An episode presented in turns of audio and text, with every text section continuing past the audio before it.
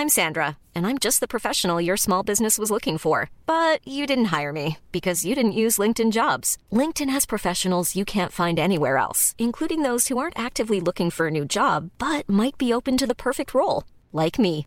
In a given month, over 70% of LinkedIn users don't visit other leading job sites. So if you're not looking on LinkedIn, you'll miss out on great candidates like Sandra. Start hiring professionals like a professional. Post your free job on linkedin.com/people today.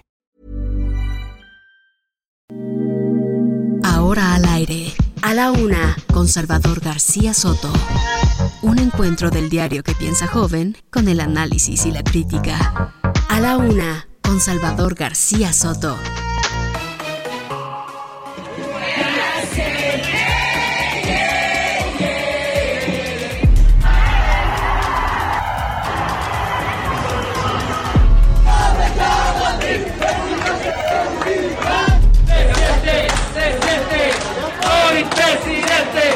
Que nos hace pensar sobre el gran costo que tiene en algunas cadenas varios intermediarios que se ve que se pasan de rosca a lo grande. Consideramos que va, va siendo efectivo este plan de apoyo eh, con la presencia del de, eh, el refuerzo que se hizo eh, ahí en el estado adelante. Nuestra satisfacción, nuestra alegría es eh, inocultable por el triunfo de Gabriel Boric en Chile.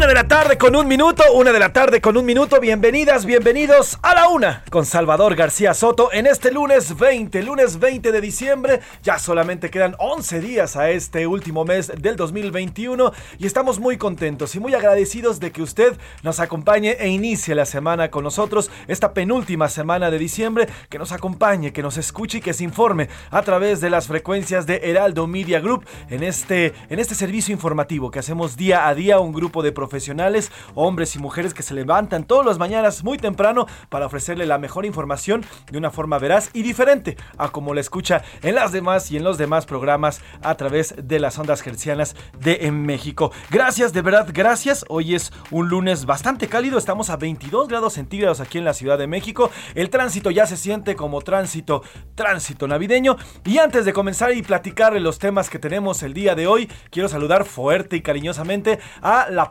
productora de este programa, conductora de entretenimiento y mi compañera y lo mejor de todo, amiga Priscila Reyes. ¿Cómo estás, querido Jay? Buen lunes. buen lunes. Oye, vamos a agarrar ritmo. Mire, querido Radio Escucha, le voy a decir que lo estamos invitando a que esta semana sea una posada con nosotros. Así lo vamos a manejar. Va a ser una posada de información y la música que les he preparado es pachanguera, absolutamente mezclada con navideña. Esa mezcla va a estar deliciosa. Así es que váyase poniendo cómodo, váyase poniendo eh, sus mejores prendas de baile porque nos vamos a poner muy contentos. De plano vamos a tener música para Sí, allá de una vez para pachanguear. todo, para todo. De esas Oiga, que llaman a la pista. Exactamente. A diferencia de otros años, este año Navidad y Año Nuevo va a caer en pleno fin de semana. Es decir, se va a juntar, ahora sí que se va a juntar eh, lo de lavar y lo de planchar, como dicen por ahí.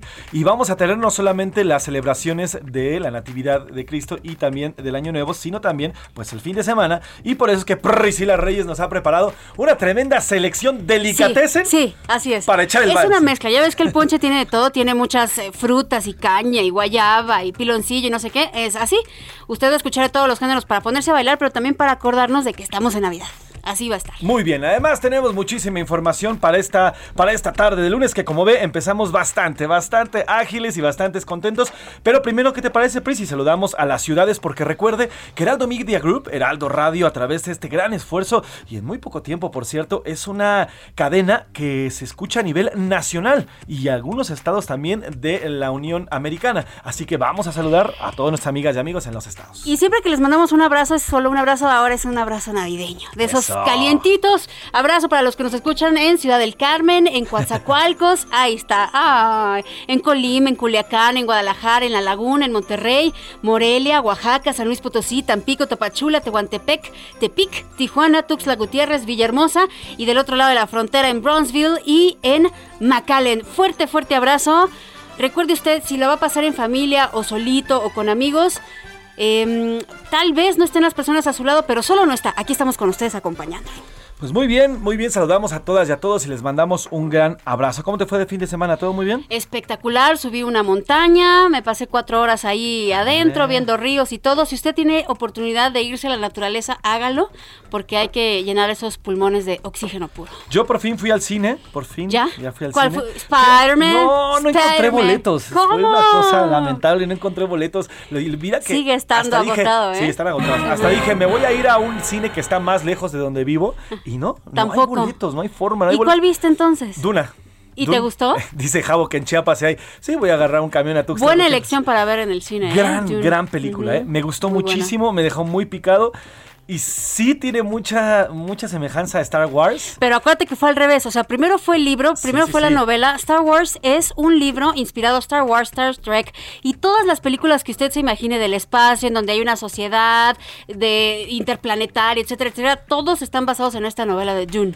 Entonces, por eso la pregunta es, ¿usted qué cree que es mejor, Dune o Star Wars? Y es muy controversial porque se basaron en Dune y es mucho más complicada y habla de religiones, eh, no hay, o sea, está de verdad muy complicada. Ojalá usted pueda ver la película, pero también, sobre todo, ojalá pueda echarse la novela. Así es, bueno, pues fin de semana bastante movido también, bastantes posadas ya, todo el mundo está en posadas, en fiestas. Yo por donde pasaba, allá donde vivo, también hubo fiestas hasta las altas horas de la noche. Oye, y pero mm, protegidas o atiborradas. Pues mira, la verdad es que yo los escuchaba nada más, yo ya estaba prácticamente acostándome, pero en lo personal, no sé si a ti, a mí no me molesta, o sea, como que digo, híjole, como que ya estuvimos tanto tiempo. que estén celebrando, sí, Ajá, claro, da ¿no? Pues igual, que así. se la pasen bien. Seguramente hubo vecinos que dijeron, ah, ya son las 3 de la mañana y siguen estos con su Al borlote. contrario, yo también escuché a lo lejos una fiesta y yo dije, hasta que se oye, no, este, Yo dije, alegría. El año pasado estuvimos tan encerrados, estuvimos no celebrando y ya Sí. este año vale la pena que diviértanse.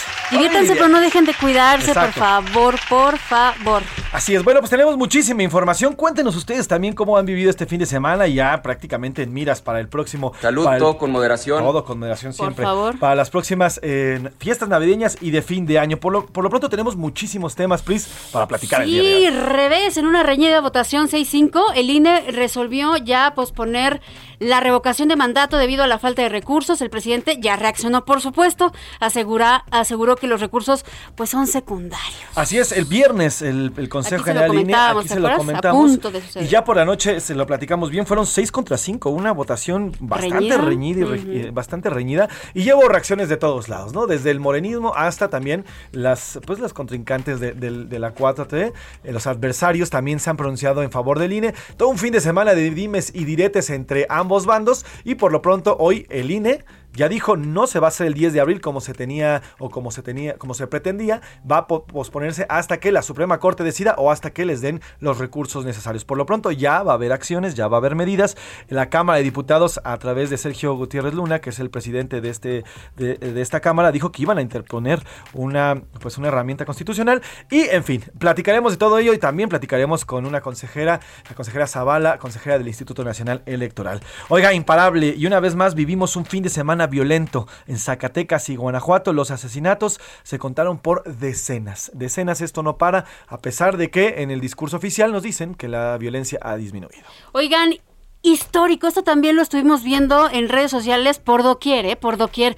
En Chile, el joven de 35 años, izquierdista, Gabriel Boric ganó las elecciones presidenciales. Le vamos a contar quién es este nuevo presidente de Chile y vamos a platicar eh, también con prensa de allá para que nos platiquen sobre este personaje.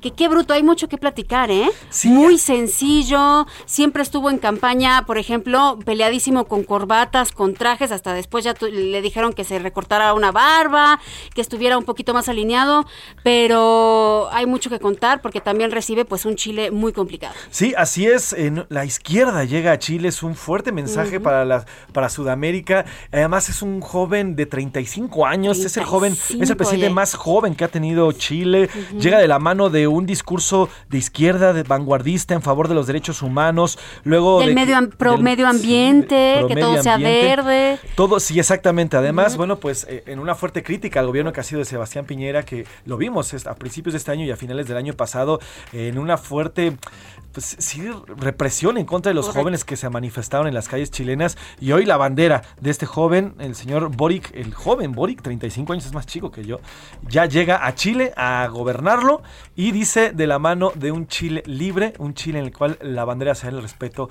a los derechos humanos. Vamos a platicar, vamos a ir hasta el cono sur de este continente con la prensa, con periodistas especializados que nos van a hablar de este joven, que nos dice y que nos cuentan qué es y qué es lo que viene para este país tan importante, porque la gente se batió en las calles, ¿eh? Salió. Sí, sí, sí, fue una, alegría total, es correcto. Exactamente. Pues bueno, también vamos a platicar sobre los cierres, cierres en Canadá. Ya hay cierres totales ¿eh? ante el avance de contagios por Omicron. Y hablando de Omicron, también yo les estaré contando algunas cosas sobre el entretenimiento. Está fuerte el tema de contagios, entre ellos está por ahí Brian May, el guitarrista de Queen, también está la actriz que salió e hizo Anne. Es, es decir, muchos británicos están compartiendo que se están contagiando y ya son varios los famosos. Incluso están preguntando, ¿y dónde están entonces las encuestas? Porque a mí no me han preguntado ni me han analizado si es Omicron o no es Omicron y entonces de dónde están sacando esta estadística de tantos números de Omicron, ¿no? Pero... Eso le vamos a platicar porque Canadá ya tiene cierres totales por este avance de contagios de Omicron. Así es, hace unos minutos el ministro de Quebec anunció un cierre total de todo, ¿eh? De todo, desde gimnasios, escuelas, edificios, tiendas y van a volver a prácticamente encerrarse en sus casas ante la llegada mañana. Mañana inicia el invierno, ante la llegada del invierno que se espera que va a ser muy frío allá en esta zona del norte de Canadá. Se espera que va a ser muy frío y ya comenzaron con los cierres. Todo. Cuando le digo todo es todo, como el inicios de este año. ¿eh? Así que bueno, pues por ahí dicen que cuando veas las barbas de tu vecino cortar, pon las tuyas a remojar. Así es. Además, en los deportes, el señor Oscar Mota nos va a platicar. Dallas y San Francisco siguen con su racha ganadora rumbo a la postemporada de la NFL. Además, 1, 2 y 3 para México en la rama femenil de la media maratón de la Ciudad de México. Y para terminar el año, Atlante. Atlante es campeón, oiga. Vimos muchísimos comentarios en Aquí podemos decir Atlante. No, no aplica Atlante. no, Oiga, el Atlante es campeón. Este Atlante. Pues, creo que ya nada más tiene como cuatro, como cuatro seguidores. Muchas sorpresas últimamente en ese tema, ¿no? Eso, es, eso, es, eso es algo hermoso, qué bueno, qué bueno. qué bueno que usted pueda celebrar. Y platicaremos con el señor Oscar Mota que nos va a traer toda, toda la agenda deportiva para esta semana que inicia, porque sí, el deporte todavía existe. Además, entretenimiento, ya nos platicabas, Pris. Sí, muchos contagios y la lamentable muerte eh, de Carlos Marín de Ildivo a los 53 años, tan joven.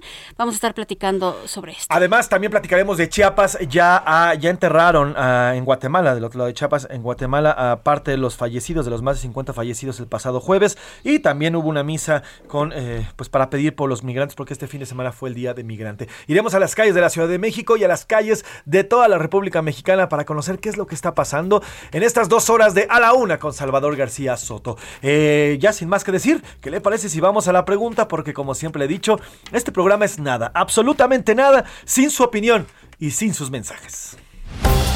Esta es la opinión de hoy. Arrancamos con las preguntas. con las preguntas, Pris, ¿cuáles son? El INE aprobó este viernes posponer la consulta de revocación de mandato que estaba prevista para el 10 de abril de 2022. Este, pues ya fue un argumento que dicen que no van a tener de plano el presupuesto suficiente para llevarla a cabo y estiman que es un costo más o menos de 3 millones. 3 mil millones. 3 mil millones de, dólares. de pesos. De, pesos. ¿Cree que está bien que el INE posponga la consulta con este argumento? ¿Usted qué opina sobre esto? ¿Sí debe darle el dinero suficiente? ¿No?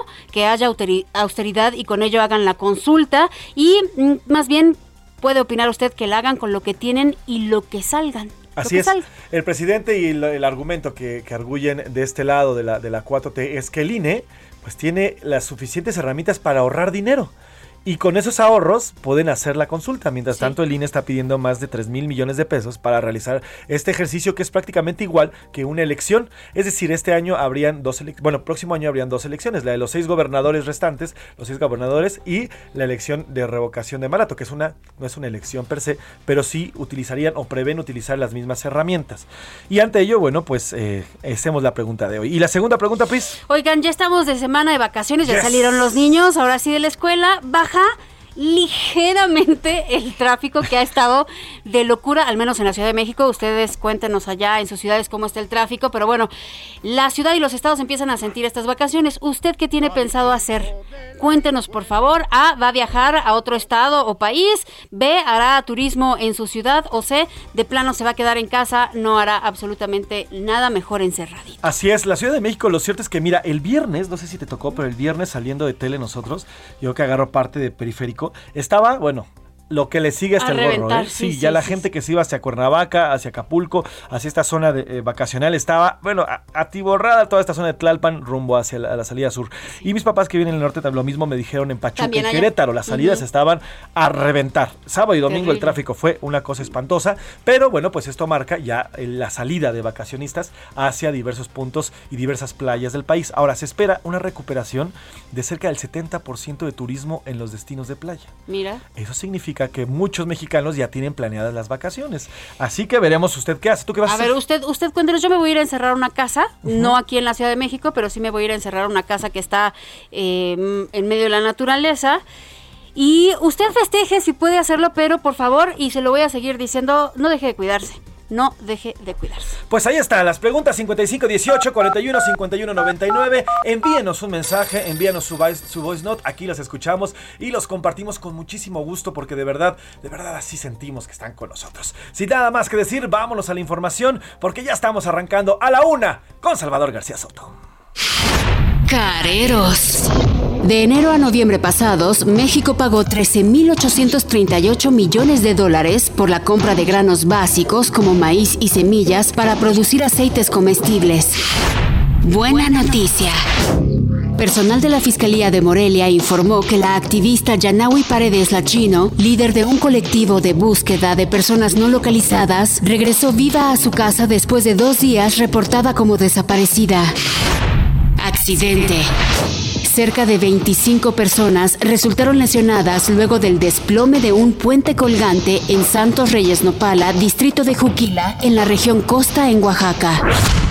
Despedida. La Diabla, la bisonte americano más longeva del zoológico de Chapultepec en la Ciudad de México, murió a los 26 años este fin de semana debido a su avanzada edad. Bajo alerta. El estado de Nueva York rompió por segundo día consecutivo su récord de casos confirmados de coronavirus en un solo día desde que las pruebas diagnósticas estuvieron disponibles ampliamente. Una de la tarde con 16 minutos y vamos directo, directo, sin más preámbulos a la información. En la mañanera, esta mañana, eh, el titular de la Sedena, el general Luis Crescencio Sandoval, habló de la inseguridad. Destacó el arresto de 1.078 objetivos prioritarios, Pris. Entre ellos están Rosalinda González Valencia, esposa de Nemesio Ceguera, el Mencho, lo recuerda usted, líder del cártel Jalisco Nueva Generación, y José Antonio Yepes, el Marro. También aseguró que la delincuencia va a la baja en estados como Guanajuato y Zacatecas. Vamos a escuchar. También dentro de la estrategia de seguridad pública se dio la atención a nueve estados. Aquí vemos cómo vamos en esos nueve estados. Eh, mencionar Guanajuato ha reducido 3.6%, Baja California 14%, Chihuahua 16%, Michoacán 3.7%, Jalisco 4%, Sonora 13%, Zacatecas 45%, Quintana Roo 38%. Son homicidios vinculados a delincuencia organizada. Esta mañana le digo el, secretario general Luis Crescencio Sandoval habló de cómo pues este nuevo operativo que han implementado con eh, un reforzamiento de presencia de fuerzas federales, tanto Guardia Nacional como Sedena, habría disminuido la violencia en los estados de la República, principalmente en los estados donde la gran incidencia delictiva es mayor. Sin embargo, mire, como dirían por ahí, hay otros datos. Este fin de semana la violencia en León, Guanajuato estuvo fuerte. Estuvo fuerte y usted también aprovechamos para preguntarle, ¿usted cómo está sintiendo la violencia? Nos dicen que está bajando, pero usted cómo, cómo está sintiendo esto porque el fin de semana violencia en León, Guanajuato, asesinaron a dos policías, uno estaba en su casa y el otro iba a su trabajo. Esto ocurrió en las colonias Villa de las Flores y Paseos de La Castellana el sábado y el domingo. Y tenemos en estos momentos a nuestra compañera Gabriela Montejano para que nos dé todos los detalles. Gabriela, ¿cómo estás? Gabriela, una tarde. Hola, ¿qué tal, José Luis? Priscila, muy buen día. Pues sí, en 24 horas dos policías de León fueron asesinados en ataques registrados este sábado y domingo en la colonia Villa de las Flores y en Paseos de la Castellana, respectivamente. Les comento que Se informó que fue alrededor de las 6.30 del día del sábado cuando el fallecimiento de Abraham Alejandro alertó a las autoridades, quien se dirigía a comenzar su turno al momento de los hechos.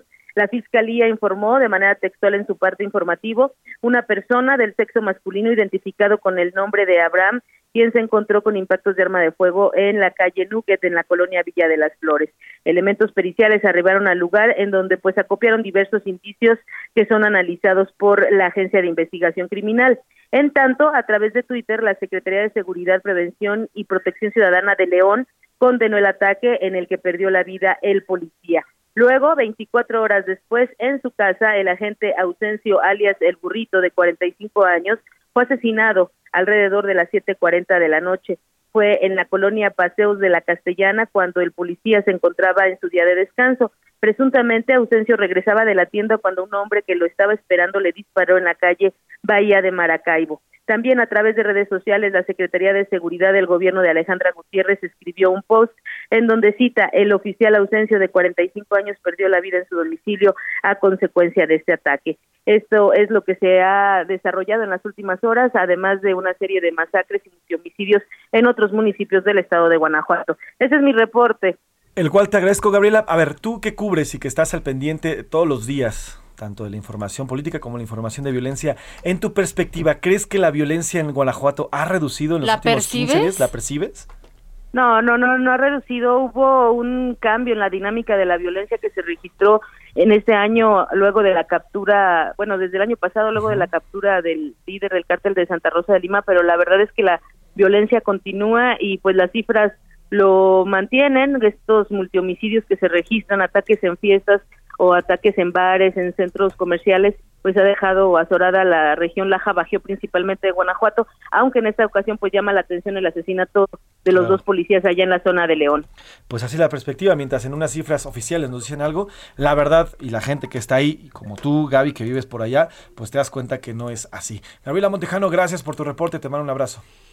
Muy buen día. Y eso es en Guanajuato, pero en Zacatecas. Que es el otro estado en donde dijo Luis Crescencio Sandoval que estaban bajando la violencia. La cosa pues, también es. También estuvo fuerte porque se reportaron balaceras y enfrentamientos entre grupos delictivos en Fresnillo, Zacatecas. Hombres armados dispararon contra viviendas de tres colonias, dañaron al menos 10 e incendiaron seis. Irrumpieron en otras seis también y privaron de su libertad a entre 8 y 10 personas. Así, la, así fue la jornada violenta allá en Zacatecas. Estefania Villegas, corresponsal allá en Zacatecas. Buena tarde, cuéntanos cómo fue este fin de semana, Cruento. Buena tarde.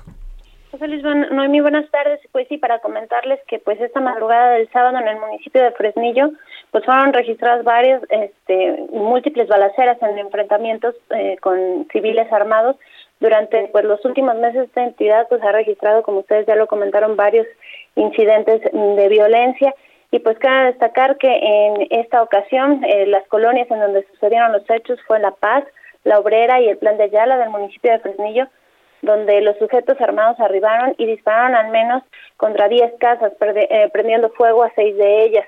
Y bueno, pues los servicios de emergencia ya este, tuvieron que acudir al momento porque los propios vecinos pues tuvieron que actuar para poder apagar el fuego y pues bueno, de acuerdo con la información oficial, hasta el momento no se ha dado a conocer, eh, misma que pues está esperando, pero pues cabe destacar que también las autoridades del Estado, en este caso encabezadas por el, el gobernador David Monreal, informaron este fin de semana que pues se ha avanzado en la recuperación de la paz a un mes del programa de apoyo a Zacatecas y ellos han dicho que se ha reducido hasta un 71% el delito de homicidio, entre otros importantes.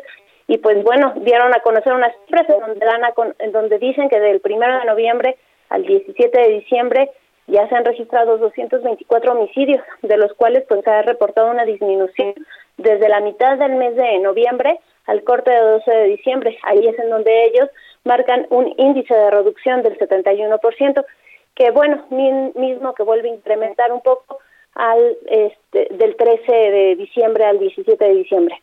Stephanie, te, te pregunto lo mismo que le, que le preguntaba a nuestra colega allá en Guanajuato, Gabriela Montejano. ¿Tú has percibido, tú como zacatecana, has percibido una baja en la violencia? Como zacatecana no he percibido una baja en la violencia. Este, creo que la la, el, la situación de inseguridad se ha mostrado todavía, este, estamos todos a la expectativa, además que, pues bueno, son temporadas navideñas, eh, el, ya conocemos que para estas temporadas empieza a bajar un poquito la, la tensión, sin embargo, pues en municipios como Fresnillo u otros municipios donde no cuentan con policías preventivos, pues todavía mantienen esa incertidumbre y inseguridad. Claro. Pues Stephanie Villegas, esperemos que todo se mejore ahí en el estado, en Zacatecas. Te mando un abrazo y que tengas buena tarde. Gracias, Feliz Así la situación en Guanajuato y Zacatecas, dos de los estados que en los que nos dijeron que, está bajando, la, la, delincuencia y la violencia. Bueno, pues al parecer la realidad, como siempre, supera a los números. Vamos a ir a una pausa, Pris, pero nos vamos a ir con música. Empieza tu ponche. Ahí viene el ponche, váyase a la pista para bailar con la sonora dinamita, que nadie sepa mi sufrir. Vamos a una pausa y regresamos con este ritmazo. Ay, vida mía.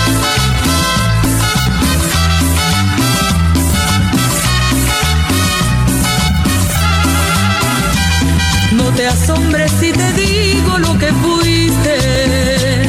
Un ingrato con mi pobre corazón.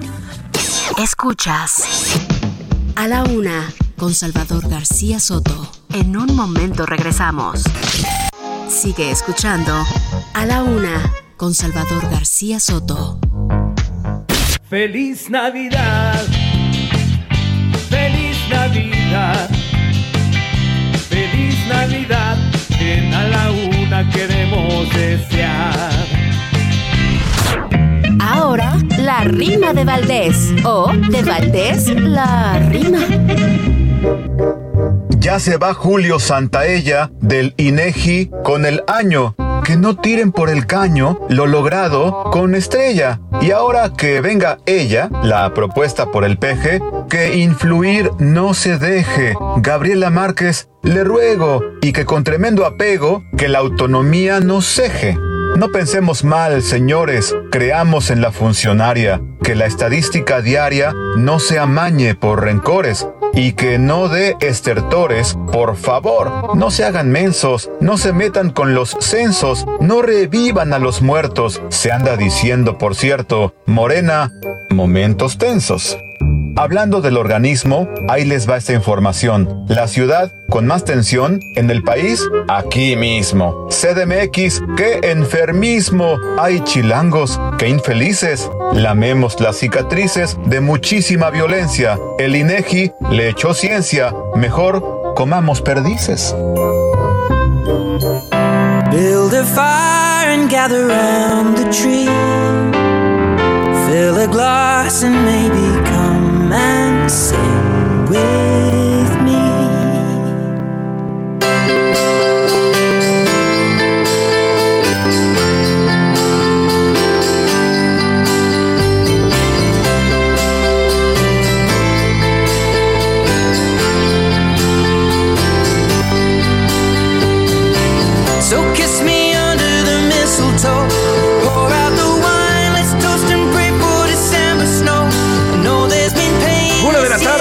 32 minutos, una de la tarde con 32 minutos. ¿Qué estamos escuchando? Pues una cancioncita recién estrenada. Resulta que Sir Elton John invitó el año pasado a Ed Sheeran a hacer una canción navideña para este año. Y pues aquí está, aquí está el resultado. Se llama Merry Christmas. Y no nada más es una canción así por hacerla. Esta canción va a recaudar fondos para la fundación que tiene Ed Sheeran para apoyar a la música. Y también para la fundación que tiene Sir Elton John para la lucha contra el SIDA. Pues Merry Christmas. Pues cual. como bien dijiste, de- es un ponche. Hace rato un pusiste la caña. Yo Ahora, les dije. ¿este qué sería? Este sería. No me digas que tejocote. El agua. Tejocote, el agua, el, el agua. No, tejocote, ¿qué es? No es mexicano. El agua. El agua, El pues. agua. El agua, pues, de este ponche. Buena, buena la música. Y continuamos con la información. Continuamos en esta tarde. Eh, una 32 minutos. Una, una de la tarde con 32 minutos. Lunes 20 de diciembre. Oiga, y siguiendo con los temas de mm, violencia, pero esta vez de otro tipo de violencia en los feminicidios. Eh, hoy en la mañana, la secretaria de Seguridad y Protección Ciudadana, Rosa Isela Rodríguez, reconoció que la violencia familiar ha aumentado en más del 15%. Además, dijo que, el homi- que el feminicidio se redujo en 19%. Así lo dijo esta mañana. Violencia familiar se ha incrementado 15.5%, aunque hay que decir que los últimos seis meses del año ha estado a la baja, pero no ha sido aún suficiente. Tenemos un incremento de 15.5. En el caso de la violación también hay un incremento de 20.8%. Bueno, pues así lo dijo la secretaria, reconoce que hay un aumento en este tipo de violencia. Cuando hablamos de feminicidios, hablamos de historias. Así Fíjese es. que en el Estado de México, familiares y amigos despidieron a Melanie, una joven de 13 años, víctima de feminicidio. El jueves encontraron su cuerpo lamentablemente en un terreno baldío y el sábado la sepultaron. La Fiscalía Estatal ya abrió una investigación. Parientes y vecinos exigen justicia para la menor. Y del caso habló la mamá de la menor, María de los Ángeles. Escuchemos. Un recorrido hasta la secundaria, vuelvo a subir y me está esperando afuera y me vuelve a preguntar, ¿ya la encontró? Pero que si yo no le había dicho que se me había perdido nada. Subo nuevamente a la casa para ver a- si ya había llegado mi hija y no, no había llegado. Este, vuelvo a bajar. Eh, en ese lapso que yo subo y vuelvo a bajar es cuando encuentro a mi pequeña sin vida. Pues así es la historia y como esta, la historia de Melanie, hay muchísimas más en nuestro país. Y siguiendo con este tema de eh, pues, violencia en contra de las mujeres, eh, la Fiscalía de Justicia de la Ciudad de México, en colaboración con la Fiscalía General de la República y la Secretaría de Relaciones Exteriores, ya presentó tres eh, solicitudes de extradición en contra del ex diplomático, escritor y académico Andrés Ruemer, quien recordemos se encuentra en Israel. Allá se fue pues a refugiar, por así decirlo. Recordemos que ese país no tiene un convenio de extradición con nuestro país y es por ello que la mayoría, o los, eh, algunos de las personas que sean buscados por nuestro país se van y se esconden allá. Lo mismo también con el señor Tomás Herón. Bueno, pues allá se encuentra también el señor Andrés Ruemer. Así lo dijo hoy la eh, fiscal de la Ciudad de México, Ernestina Godoy. Así comentó estas peticiones de extradición que ya están hechas que ya se presentaron al gobierno de Israel las primeras tres solicitudes de extradición bajo el principio de reciprocidad internacional en contra del exdiplomático, escritor y académico Andrés N. y están en dos casos más. Como recordarán, a esta persona se le acusa de abuso sexual y violación y como es del conocimiento público, se encuentra en el extranjero. Esperamos que a la brevedad podamos informar sobre su traslado a México. Pues ya veremos qué es lo que ocurre con este caso. Y otro caso también. Otro caso de violencia, seguimos hablando de violencia, eh, el ataque a esta senadora en el Estado de México, la Fiscalía de Justicia investiga la agresión allá a tiros al auto de la senadora morenista Marta Guerrero, esto ocurrió la mañana de este domingo. La legisladora pues no resultó herida afortunadamente, pero ocurrió en el municipio de Temuaya en donde le balearon tal cual la camioneta, así lo narró la propia senadora, escuchemos. Fuimos interceptados por un vehículo sin ninguna justificación, pues fue baleado mi auto. Se baja esta persona de su vehículo y con actitudes pues, de groserías, de descalificación, saca una pistola y pues balea mi vehículo con cuatro o cinco impactos de bala. Esto no es otra cosa de lo que estamos viviendo en el Estado de México. Hay un ambiente de mucha inseguridad. La senadora dijo que eh, después de este ataque, bueno, resultaron ilesos y hoy por la mañana dio una conferencia de prensa allá en el Senado, de la cual Misael Zavala, compañero reportero de Heraldo Media Group, estuvo al pendiente. Misa, ¿cómo estás? Buenas tardes. Cuéntanos qué dijo la senadora morenista Marta Guerrero. Buenas tardes, José Luis. Buenas tardes, Priscila. Pues sí, efectivamente, como bien lo escuchamos, tras recibir este ataque a balazos, la senadora morenista Marta Guerrero declaró que es un temor recorrer algunos municipios mexiquenses porque no sabes, pues, si mañana te va a tocar morir. Pero, eh, sin embargo, aclaró que nada la va a detener para seguir recorriendo el Estado de México, ya que ella es delegada de Morena en esta entidad. Durante esta conferencia de prensa eh, arropada por algunos legisladores, diputados locales del Estado de México, la legisladora aseguró que su chofer no tuvo ningún problema con el agresor que pues los atacó el día de ayer en el municipio de Temoaya, como se especulaba en algunos medios de comunicación, sino que simplemente los detuvo cuando llegaba a Temoaya en el Estado de México y sin razón alguna les empezó a disparar. Pero ¿qué les parece si vamos a escuchar a la senadora Marta Guerrero? Reflexionemos mucho lo que está pasando en el país, lo que está pasando en el Estado de México. Es muy preocupante tener a alguien que te ponga una pistola y que y que te que no sabes si te va a tocar, que te dispara, no es una sensación agradable para nadie, para nadie. Y no les habla una senadora, les habla una mujer que transita el día a día en los diferentes espacios, lugares, carreteras, avenidas de todo el Estado de México. José Luis, también la legisladora por el Estado de México lanzó un llamado a la Fiscalía del Estado y al gobernador Alfredo del Mazo a que se ponga más atención a la parte de seguridad de la entidad. También la morenista afirmó que no tiene guardaespaldas y únicamente viajaba con su, su chofer y el equipo de trabajo que siempre la acompaña a estas giras.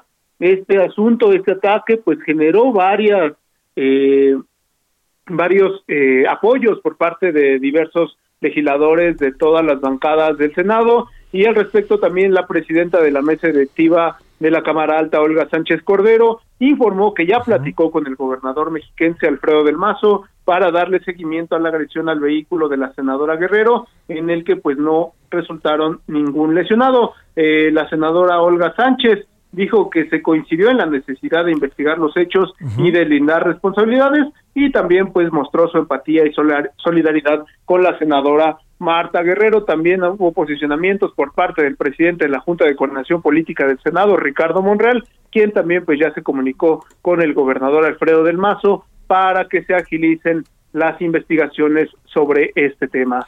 Eh, José Luis, Priscila, hasta aquí la información. Oye, Misa, no han dicho si de qué se trató, ¿verdad? Si fue percance vehicular, vial, que ayer se especulaba también eso, que el chofer habría tenido un encontronazo con esta persona, o si lo trataron de asaltar, no se sabe nada hasta el momento. Efectivamente, pues hoy la senadora Guerrero dijo que no hubo ningún percance con ningún conductor eh, cuando viajaban al municipio de Temoya. Incluso afirmó que iban eh, pues a baja velocidad debido a que llevaba tiempo de sobra la senadora para acudir a un evento en este municipio mexiquense. Dijo que eh, pues su chofer no tuvo ningún problema con, con ningún conductor.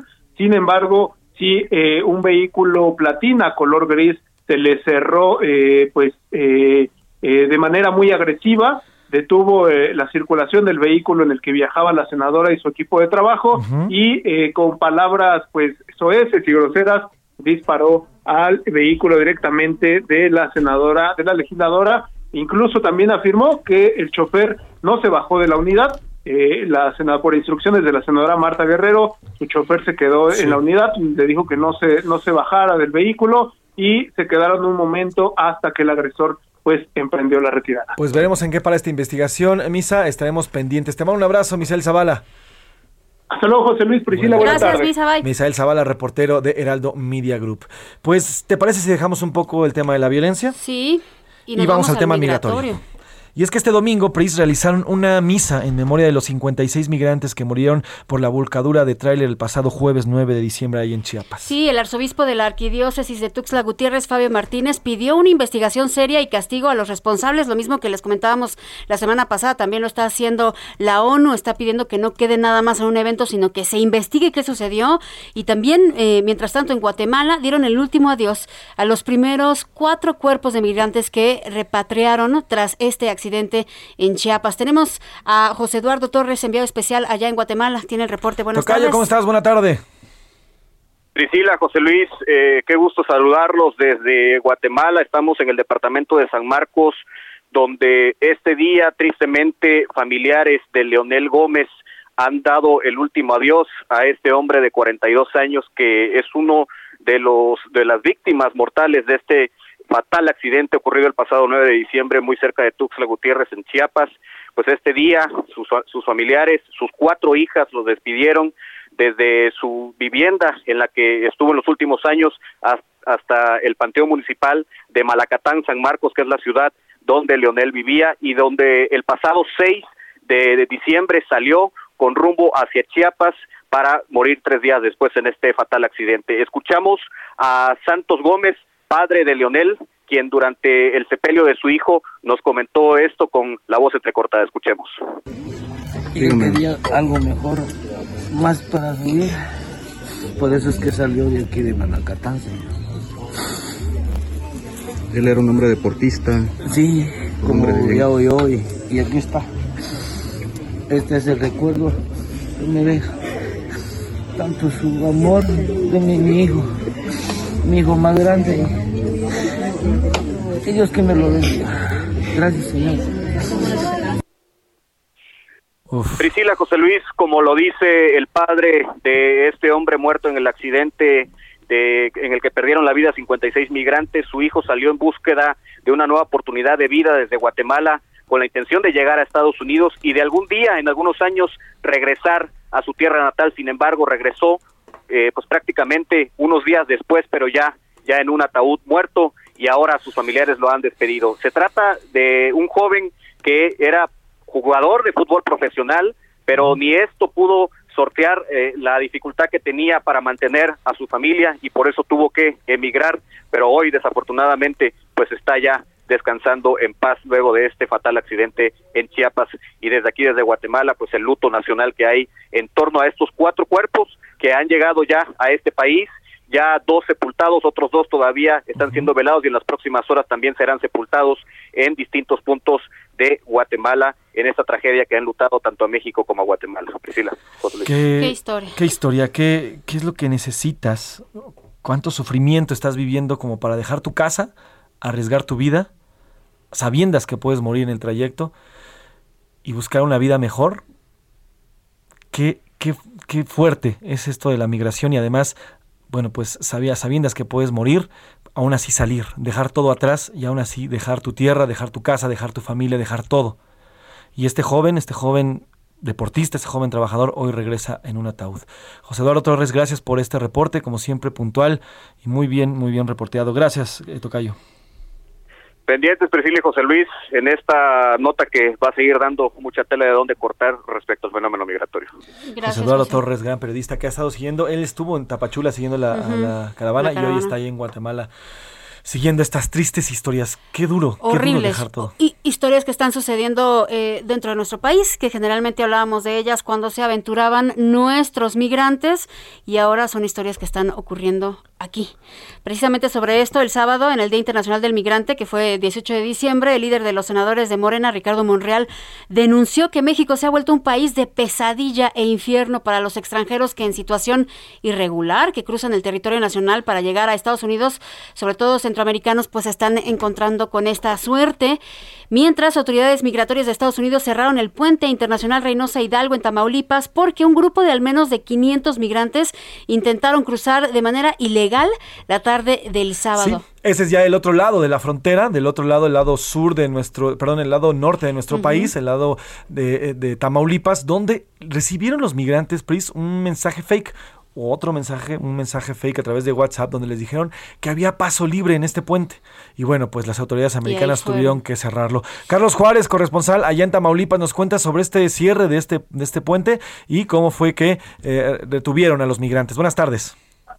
Hola, ¿qué tal, José Luis Qué gusto saludarlos desde Tamaulipas. Efectivamente, durante este fin de semana se dio a conocer que el puente internacional entre en Reynosa e Hidalgo, Texas, tuvo que ser cerrado por las autoridades norteamericanas debido a que a través de mensajes de WhatsApp, un grupo de al menos unos 500 inmigrantes, principalmente haitianos, fueron prácticamente timados y es que les dijeron que por ser Día del Migrante, justamente iban a tener que eh, poder pasar a los Estados Unidos. Los migrantes llegaron a pie a este puente internacional e intentaron cruzar sin tener su visa o sin tener su eh, pasaporte o su permiso humanitario para poder hacerlo. Ante la gran cantidad de migrantes que llegaron a este punto, las autoridades norteamericanas decidieron cerrar este puente eh, internacional, algo que es muy poco usual en nuestra frontera de Tamaulipas, debido a esta situación las autoridades americanas al ver que bueno los grupos se empezaron a desintegrar y retirarse regresar a la Plaza de la República en la zona centro de Reynosa bueno optaron por volver a abrir este puente internacional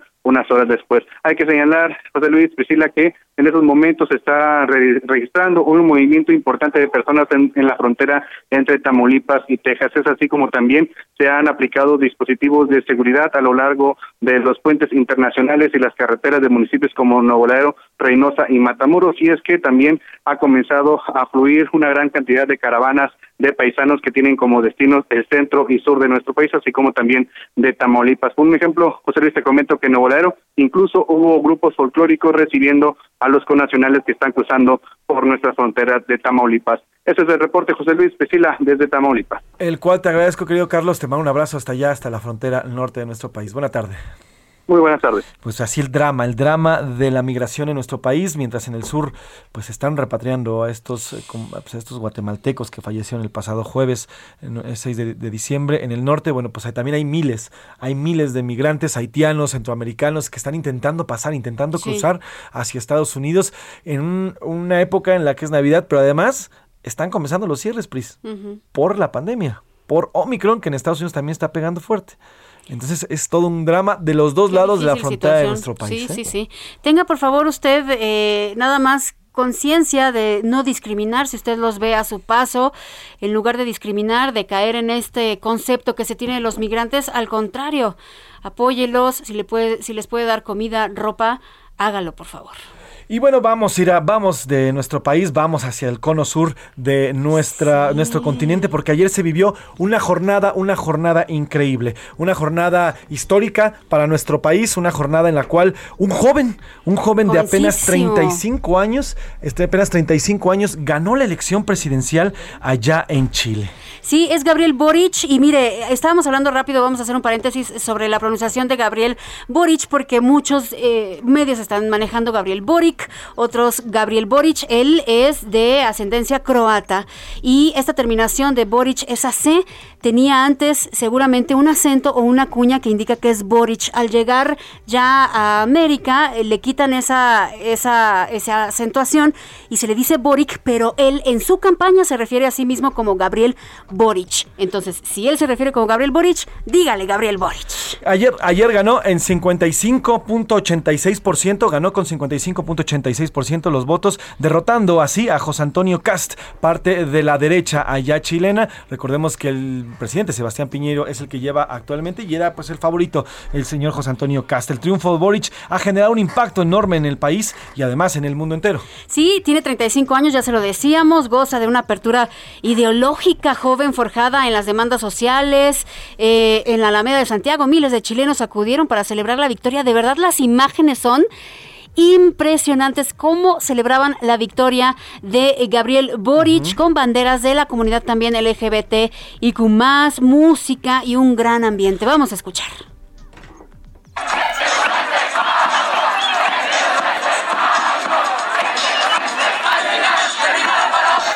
Pues todo un ambiente lo que se vivió en Chile y precisamente para hablar de este tema, para conocer quién es este nuevo presidente, Gabriel Boric, el nuevo presidente chileno, hacemos contacto hasta Santiago de Chile y agradecemos que nos tomen esta llamada a Kevin Felgueras, él es periodista de Televisión Nacional de Chile. ¿Cómo estás, Kevin? Buenas tardes. Buenas tardes, José Luis Priscila. Eh, bueno, acá una jornada muy, muy calurosa en Santiago, eh, con, podríamos decir, un nuevo Chile que despertó con un presidente, el más joven de su historia, al menos desde la vuelta a la democracia, el eh, presidente electo con más votos en la historia republicana de todo el país y después de un balotaje que también tiene a un perdedor en José Antonio Cast, que es el perdedor con más votos en la historia de todo Chile. Así que con hartos hitos republicanos se marca esta jornada de día lunes acá. Kevin, ¿qué significa la llegada de un presidente de izquierda a Chile? No es tan raro, eh, eh, recordemos que desde la vuelta a la democracia estuvo Patricio Elwin, Eduardo Frei, Ricardo Lagos, Michelle Bachelet, ahí hubo al menos 20 años de la llamada ex concertación, que era este grupo de partidos políticos tradicionales de centro izquierda. Así que no es tan extraño. Lo que sí es y que se marca un hito muy importante es que hubo un movimiento que nació desde las movilizaciones estudiantiles del año 2006 acá en Chile, que empezó a forjar políticos como Camila Vallejo, como Carol Cariola, como Giorgio Jackson y como Gabriel Boric, que llegaron al Parlamento hace una década, hace ocho años eh, aproximadamente, y que ellos forman un movimiento llamado Frente Amplio, muy parecido a lo que pasaba en Uruguay, por ejemplo. Ese Frente Amplio en la elección pasada donde se elige a el presidente Sebastián Piñera, logró llegar tercero en esa carrera presidencial, recién ingresando a ser un nuevo bloque político. Ya ahora en su segunda elección presidencial logra llegar al Palacio de la Moneda, instalándose como una tercera fuerza política. Es, eh, podríamos decir, un poquito más alejado del centro, más pegado a la izquierda, en un bloque donde está el Frente Amplio y el Partido Comunista, eh, ambos eh, eh, bloques políticos, partidos políticos, se unen para llevar a Gabriel Boric a esta presidencia de la República, muy objetada, por cierto, por parte de la extrema derecha que era representada por José Antonio Cast en esta elección presidencial. Eh, y Kevin, un gusto saludarte. ¿Con qué retos se va a encontrar Gabriel Boric? ¿Con qué Chile se encuentra, se enfrenta?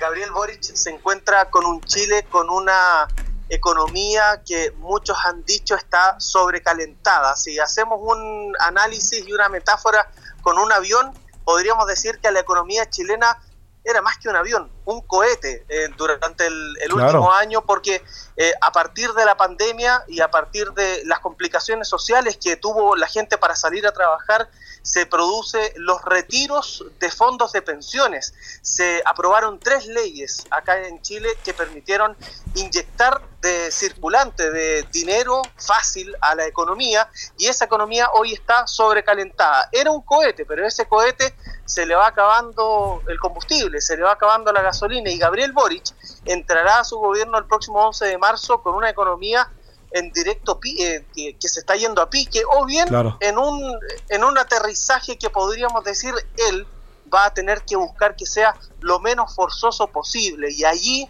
entra con ese primer desafío. Segundo desafío y otro de los más importantes, eh, seguir enfrentando la pandemia en medio del proceso Claro. de vacunación, que acá en Chile, por cierto, es uno de los íconos a nivel regional al menos, donde ya estamos terminando la serie de la tercera dosis acá en Chile en un eh, amplio eh, espectro de la población. Y por cierto, materias de seguridad. Y aquí divido en dos. No quiero eh, extenderme mucho No, más. Kevin, Kevin, seguridad Kevin, Kevin, permi- Kevin, permíteme interrumpirte, nos tenemos que ir a una pausa, pero regresamos con este análisis y la llegada del señor Boric a Chile. Vamos a ir a una pausa y regresamos aquí en A la Una con Salvador García Soto.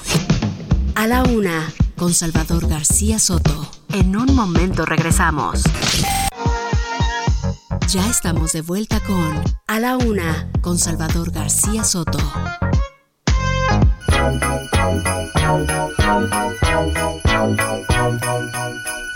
The mood is right, the spirit's up.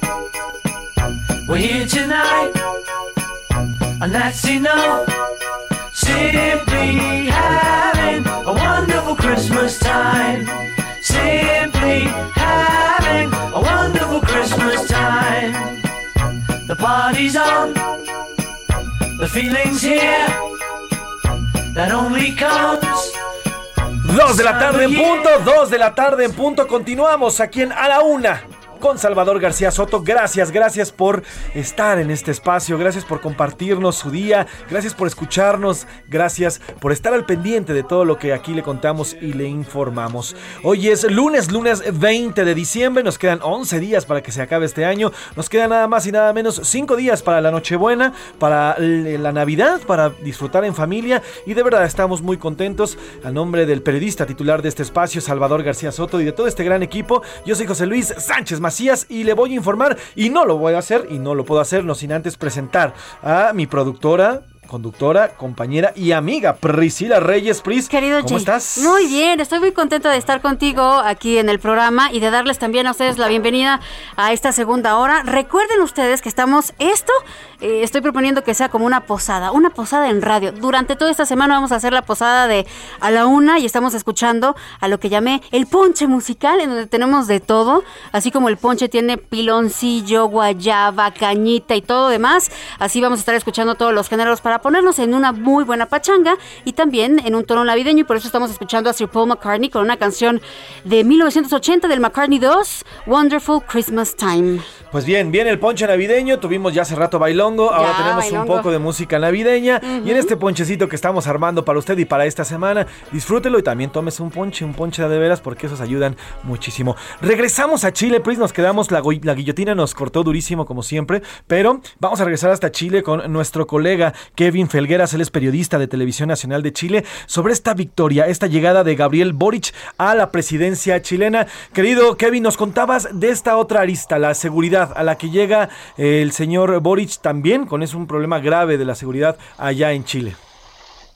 Sí, absolutamente. Yo les decía, hay un tema económico, hay un tema de pandemia, un tema sanitario y también está el tema de la seguridad que podemos dividirlo en dos aspectos, la seguridad ciudadana, el, el combate a la delincuencia, el narcotráfico que está siendo un problema bien grave acá en Chile y por cierto la seguridad social en materias de pensiones. Gabriel Boric ha dicho que va a terminar con el actual sistema de administradoras de fondos de pensiones, las AFP, eh, instauradas en eh, dictadura acá en Chile y que se han mantenido y que mantiene a las pensiones de los más adultos que trabajaron o que tuvieron muchas lagunas de trabajo con unas pensiones de miseria. Eso Gabriel Boric dice lo va a cambiar. Por lo tanto, ahí están los tres ejes al menos de los primeros 100 días de este nuevo gobierno de Gabriel Boric que asume el próximo 11 de marzo.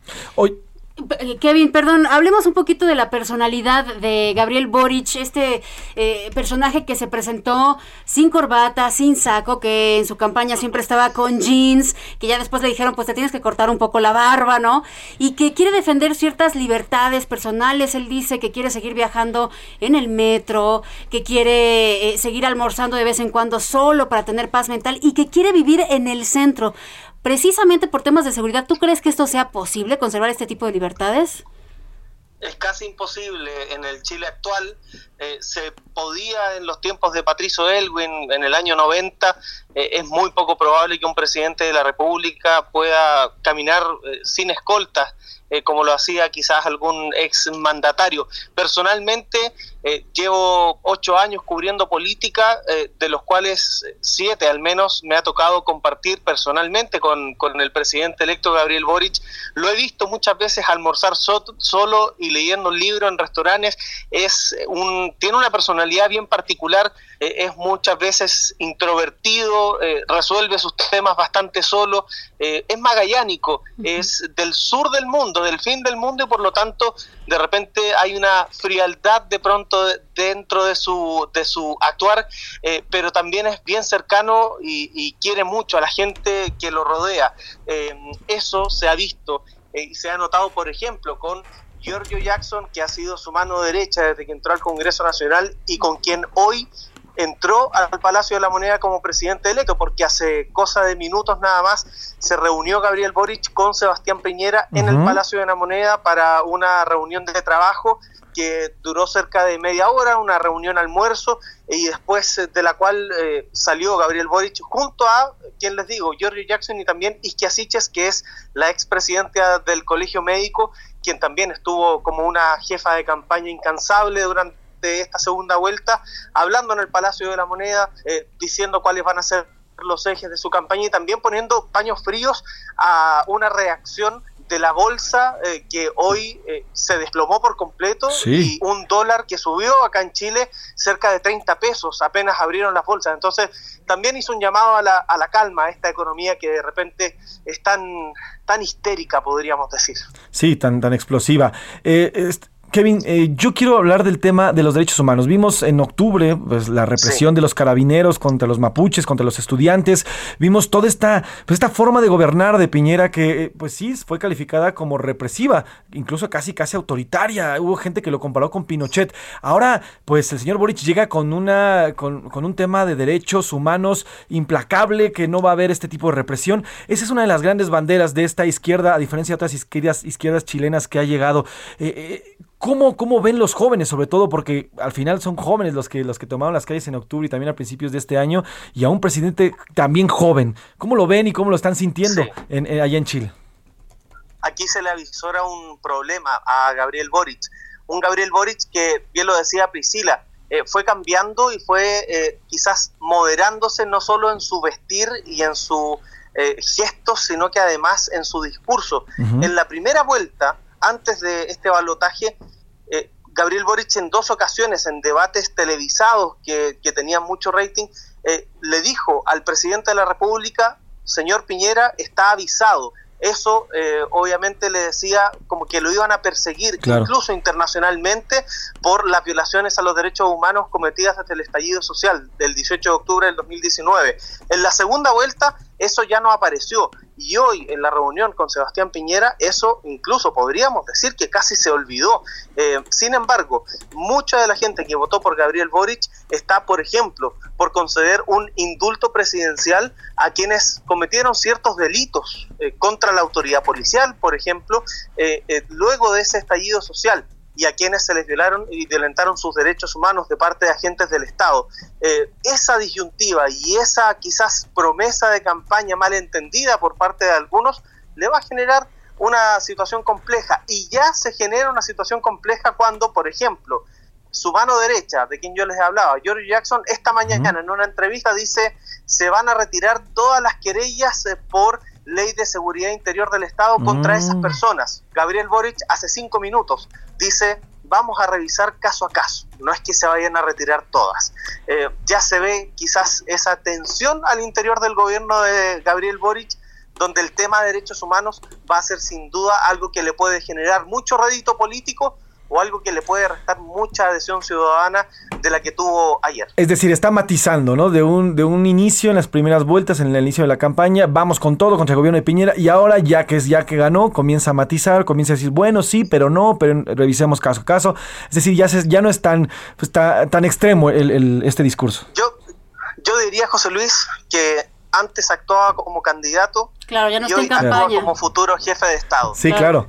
Aquí en, en México decimos, no es lo mismo ser borracho que cantinero. Así lo decimos. Pues, eh, eh, es, es eso, justamente es eso. Bueno, pues estaremos pendientes de qué es lo que ocurre porque también significa un aliciente, alimento para la izquierda sudamericana la llegada del señor Boric, que pues de repente como que tambaleaba con las visitas de los, de los derechistas de Vox a Brasil, con la- la- el constante discurso del señor Bolsonaro. Bueno, pues esto también es un alimento para la izquierda, la izquierda sudamericana. Querido Kevin Felgueras, periodista de Televisión Nacional de Chile, gracias por estos minutos y si nos permite seguimos en contacto contigo para los próximos días y la llegada de este nuevo presidente. ¿Cuándo toma protesta?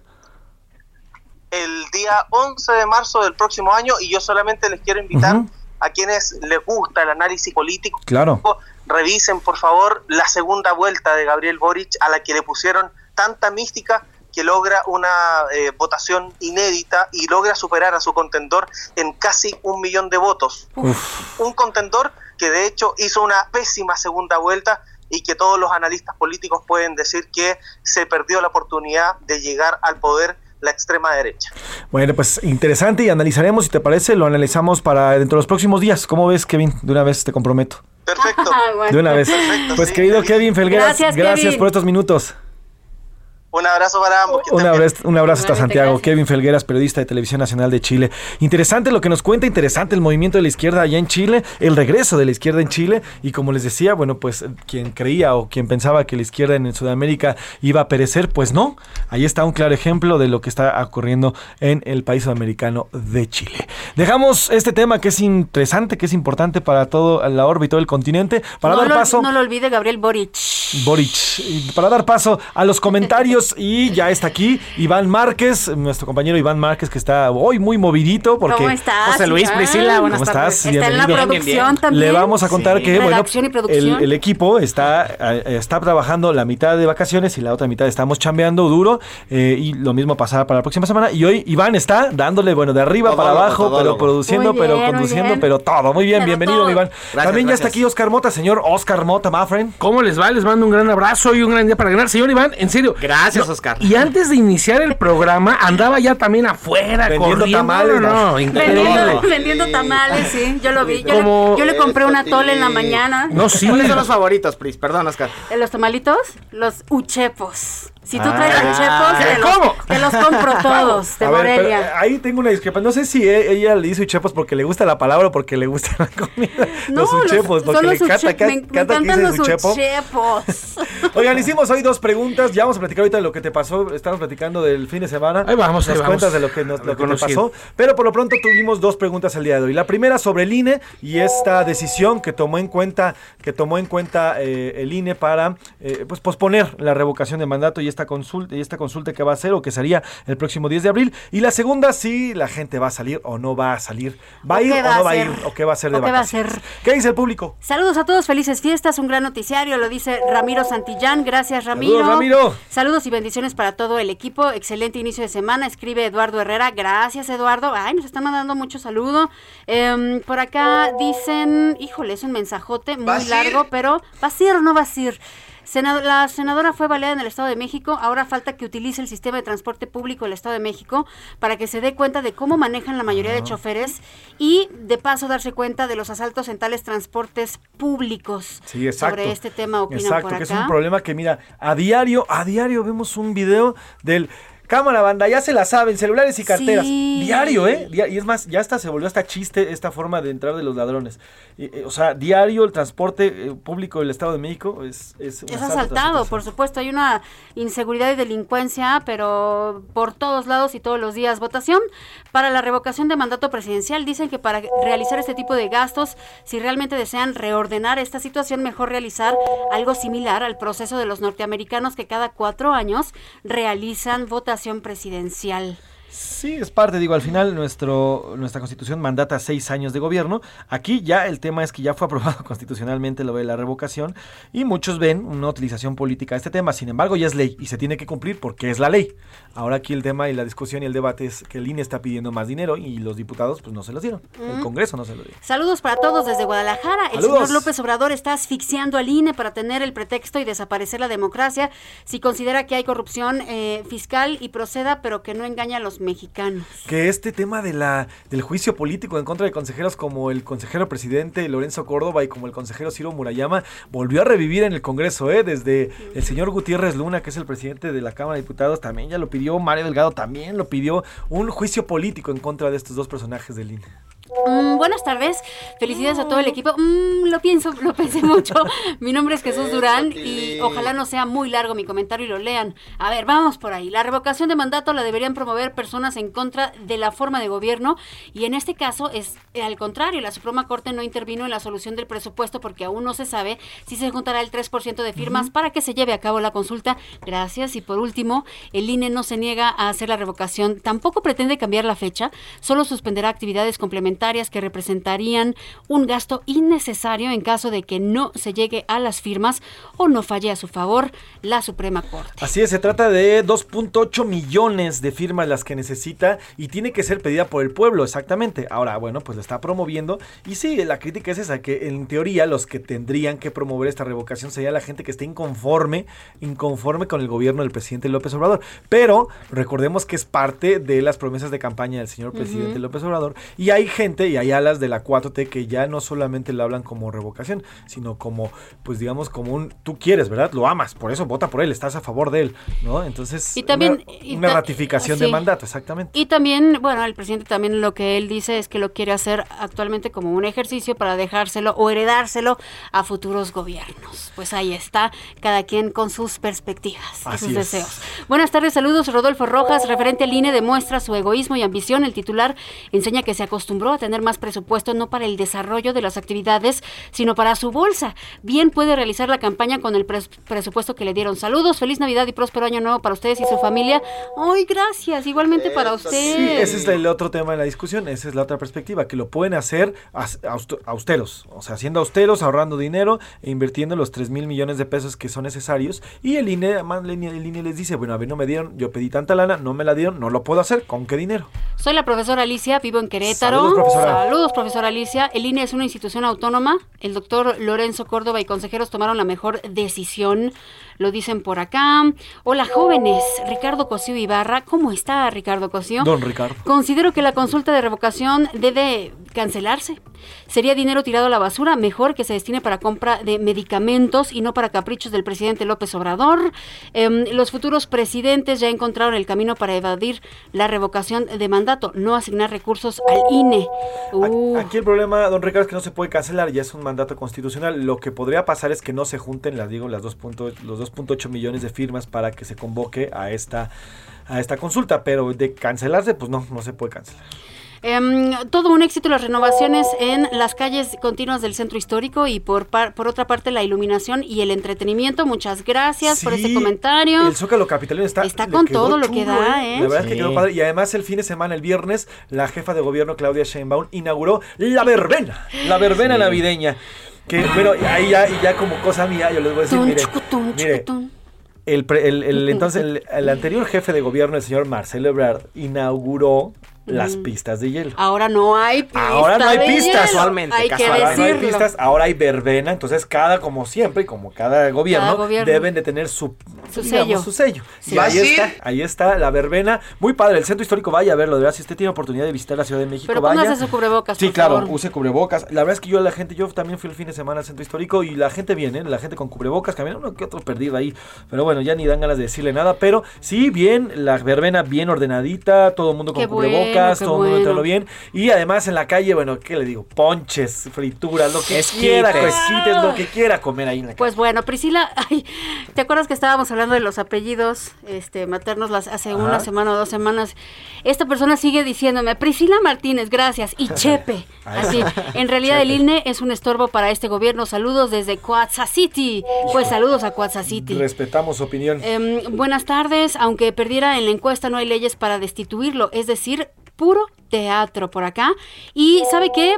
Me voy a rifar a poner un mensaje de audio. Obviamente lo voy a interrumpir si trae otra cosa. Lo que pasa es que no, lo he No, ¿qué escuchado. Pero vamos, vamos a ver A qué ver. dicen por acá. Venga, pues.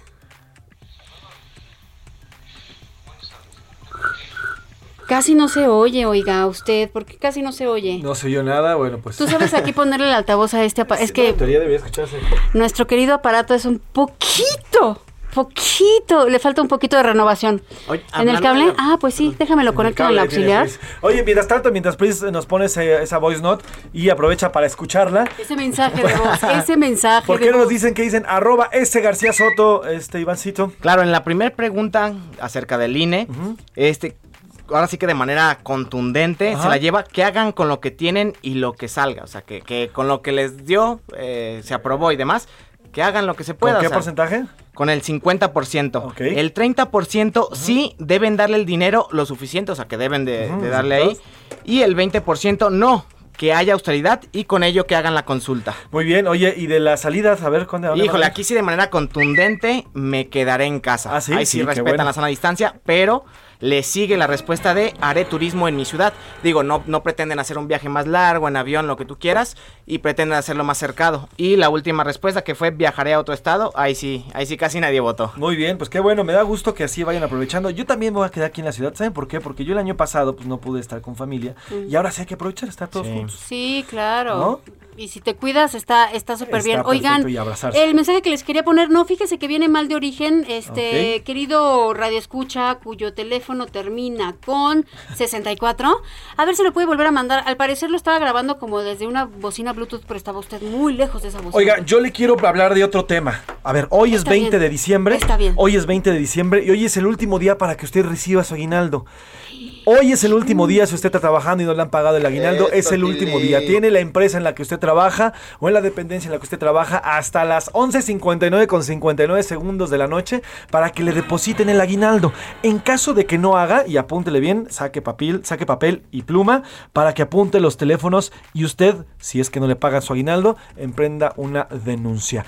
800 911 7877 o al 800 717 294 2 o al 55 59 98 2000 o envíe un correo electrónico a orientación profedet conté al final orientación profedet arroba S de sapo, T de Tito, P de papá, S de sapo, punto gov punto MX. Estos son los teléfonos y el correo electrónico de la Procuraduría Federal de la Defensa del Trabajador. Acuérdese, hoy es el último día para recibir su aguinaldo. La ley marca... Exíjalo. Exíjalo. Es un derecho constitucional. La ley marca que como mínimo deben de ser 15 días de su salario.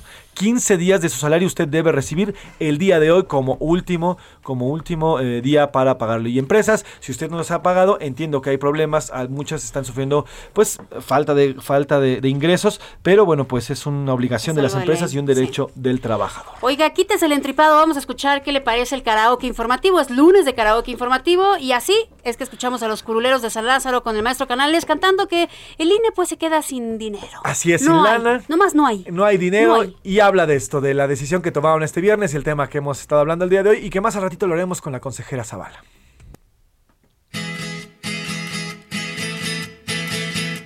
No nos va a alcanzar, no nos va a alcanzar, no nos va a alcanzar, no nos va a alcanzar, no nos va a alcanzar, no nos va a alcanzar. Voy aguantando los trancazos que me da la transformación. Y voy explicando que no hay feria para su berrinche con placer. Pues ya, pa' consultas no hay paro, ya no hay de dónde agarrar. Y yo les contesto que soy pobre, que me tienen que esperar. No tengo dinero para organizar. Si quiere su sueldo lo puede donar. Se me hace que ustedes quieren quedar bien. Hagan una estatua para don Andrés. No tengo dinero para organizar. Si quiere su sueldo lo puede donar. Se me hace que ustedes quieren quedar bien. Hagan una estatua para don Andrés. Así los hay, curuleros. no tengo dinero. Los curuleros de San Lázaro, Pepe Navarro y el maestro Canales, que hoy nos hablan sobre este tema que ya le digo más al rato, platicaremos con la consejera Claudia Zavala, sobre todo este em, sí, todo este embrollo que se ha hecho en torno a la, que si tiene lana, que si no tienen lana, que si la pueden hacer, que ya está, que la hagan con que lo que tienen. que propuestas hubo de otras personas que les propuestas. dijeron hagan esto, bájenle aquí, La bájenle allá. respuesta del Pues presidente no. López Obrador, la respuesta de toda, de toda el ala de la 4T y, de, los, y los obradoristas. Vamos a tener ese tema. Y también regresando, oiga, le vamos a platicar de Omicron. Omicron ya hay advertencias de la Organización Mundial de la Salud. Mañana empieza el invierno y muchos países ya comienzan a cerrar sus fronteras, ya comienzan a cerrar sus actividades económicas también en miras a, una a un posible recontagio. Mire, nada más en Quebec, donde oscilaban los contagios entre 120 y 250 personas, ayer se registraron 5 mil contagios. Nada más. Vamos a ir a una pausa y regresamos a la segunda parte, esta segunda hora aquí en A la Una. ¿Con qué música? Vámonos con música. Radio Escuchas de la Una se les llama La Pista. Esta es la Sonora Carruseles con Arranquen. ¡A bailar!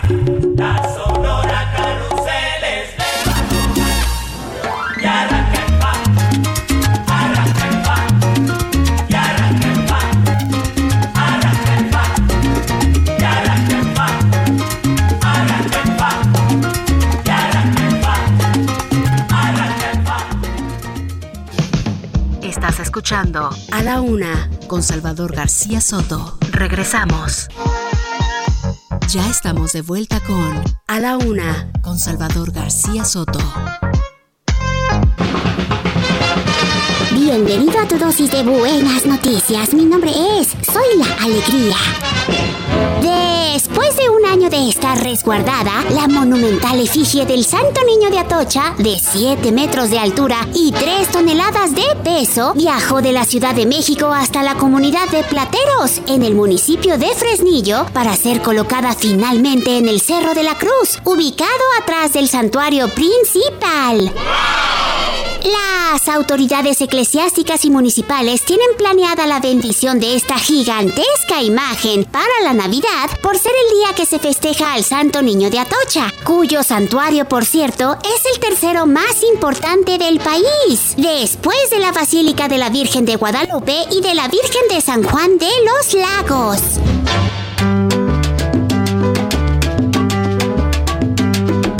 Ya van a empezar las fiestas, fiestas de Navidad.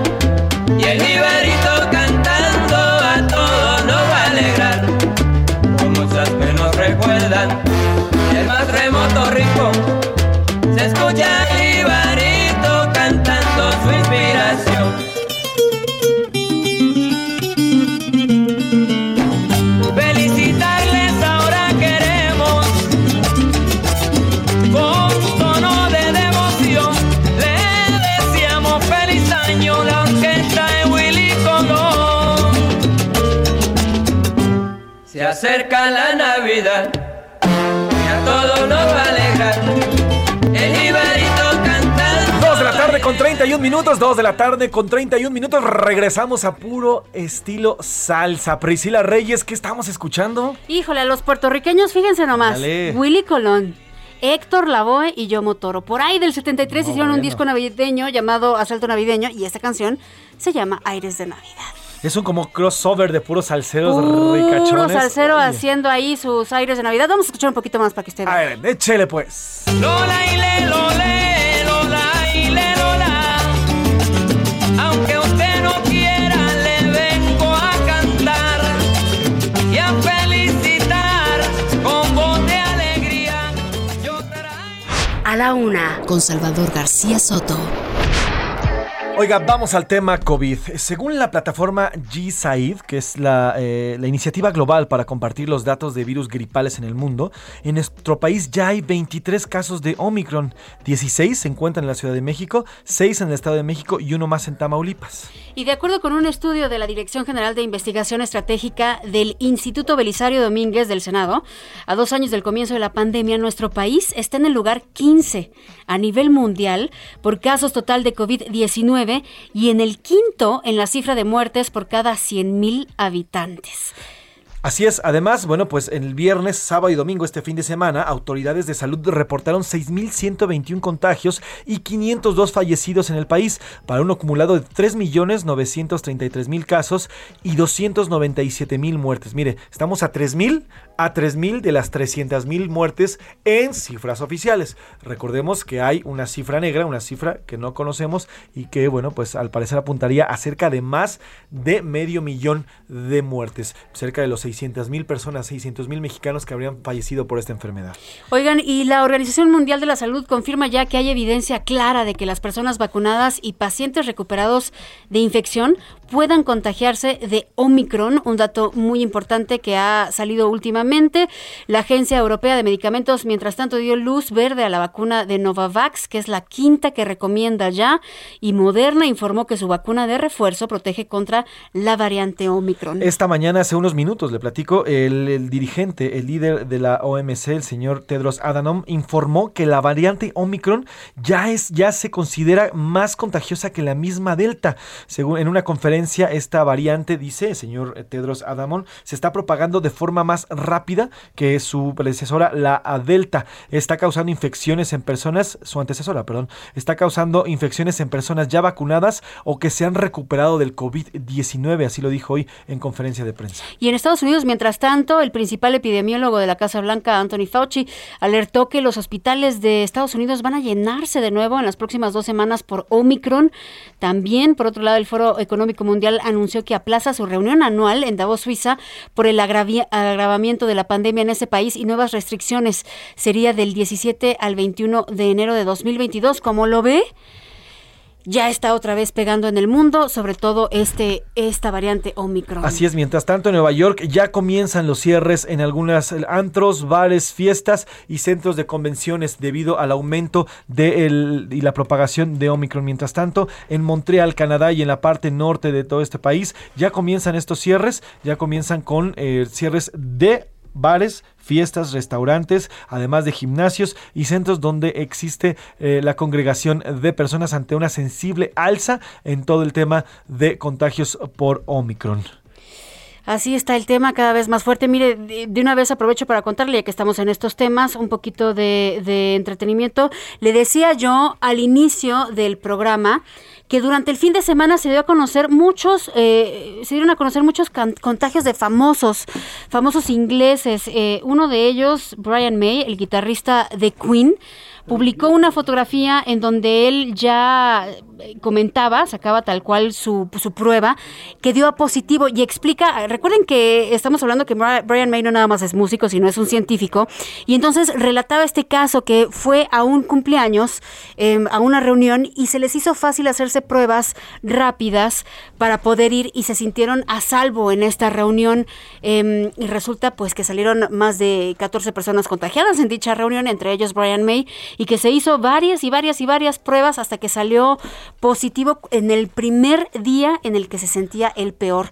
Pero llamó a todas las personas a que por favor no dejaran que estas navidades fueran complicadas, que no eh, dejaran de protegerse sobre todo y que si van a tomar un riesgo como el que él tomó, pues que fuera un riesgo que valiera la pena, al menos así lo mencionaba. Pero también recuerda que por favor se vacunen porque él estaba así porque ya llevaba tres dosis de Pfizer. Pues así parte del entretenimiento y de las personas que han dicho y que han salido y que se contagian. Usted cuídese, cuídese y no deje de eh, pues, guardar las debidas providencias sanitarias que ya conocemos y que le repetiremos constantemente. Y vacúnese, eh, Vacúnese, por eso es- favor. eso es esencial. Vamos a otro tema. A la una, con Salvador García Soto. Bueno, ya le contábamos al inicio de este espacio y así arrancamos que el INE, el INE el pasado viernes decidió por una votación de 6 a 5 el Consejo General del INE aplazar, aplazar la consulta de revocación de mandato que estaba prevista para el 16, para el 10 de abril, perdón, de- del próximo año, porque no tendrá el presupuesto suficiente para realizarla. En una, en una sesión que duró más de cuatro horas y media, seis eh, consejeros contra cinco votaron en favor del proyecto propuesto por el presidente de este consejo, el, el consejero Lorenzo Córdoba Vianelo. Y para platicar de este tema, ¿qué fue lo que eh, se definió y qué significa esta postergación de esta consulta? Le agradezco que nos tome la llamada a la consejera electoral del Instituto Nacional Electoral, Claudia Zavala. Consejera, ¿cómo está? Buenas tardes, gracias por la llamada. Hola, muy buenas tardes, José Luis, Priscila, les saludo Buenas con tardes, gusto y a la audiencia, por supuesto, también. Gracias, consejera. Para entender exactamente qué fue lo que se definió y lo que se decidió el viernes, ¿qué pasó? ¿Qué se decidió y qué decidió el INE? Decidimos, a falta de una de un presupuesto suficiente para hacer la revocación de mandato en los términos que señala la Ley Federal de Revocación de Mandato, decidimos posponer eh, la celebración de las actividades eh, que tienen que ver con lo que teníamos programado de enero en adelante. Esto es muy importante. Cuando lo decidimos posponerlo, pues hasta que los tribunales resuelvan una controversia que les estamos planteando respecto de la falta de recursos eh, por parte de la Cámara de Diputados y la necesidad, sobre todo, de contar con ellos para garantizar que este ejercicio de revocación de mandato se dé, se dé, que es la primera ocasión, con todas las garantías y seguridades que marca la ley y que dan certeza a las y los mexicanos que participan en este tipo de democracia, José Luis. Ahora, cuando dice actividades, ¿qué actividades en específico? Porque entonces significa que no todo el ejercicio se, se pospuso, sino nada más algunas actividades. Así es, es que tenemos una fase previa que es la que ahorita estamos realizando, que tiene que ver con la eh, verificación de todas las cédulas de las firmas de las y los ciudadanos que están presentando para que se lleve a cabo la revocación de mandato, José Luis. La ley y la constitución señalan que se debe de juntar el número de firmas del 3% de la lista, que son un casi 2.8 millones de cédulas, y que estas tienen que ser revisadas por el INE para autenticar que sean de los ciudadanos, que no se repitan, que estén firmadas, que lleven todos los requisitos y a partir de eso ver que en 17 estados de la República se dé este porcentaje del 3%. Si se cumple con ese requisito, entonces el INE está obligado a convocar. Todo esto lo vamos a hacer, José Luis y Priscila, todo lo vamos a hacer.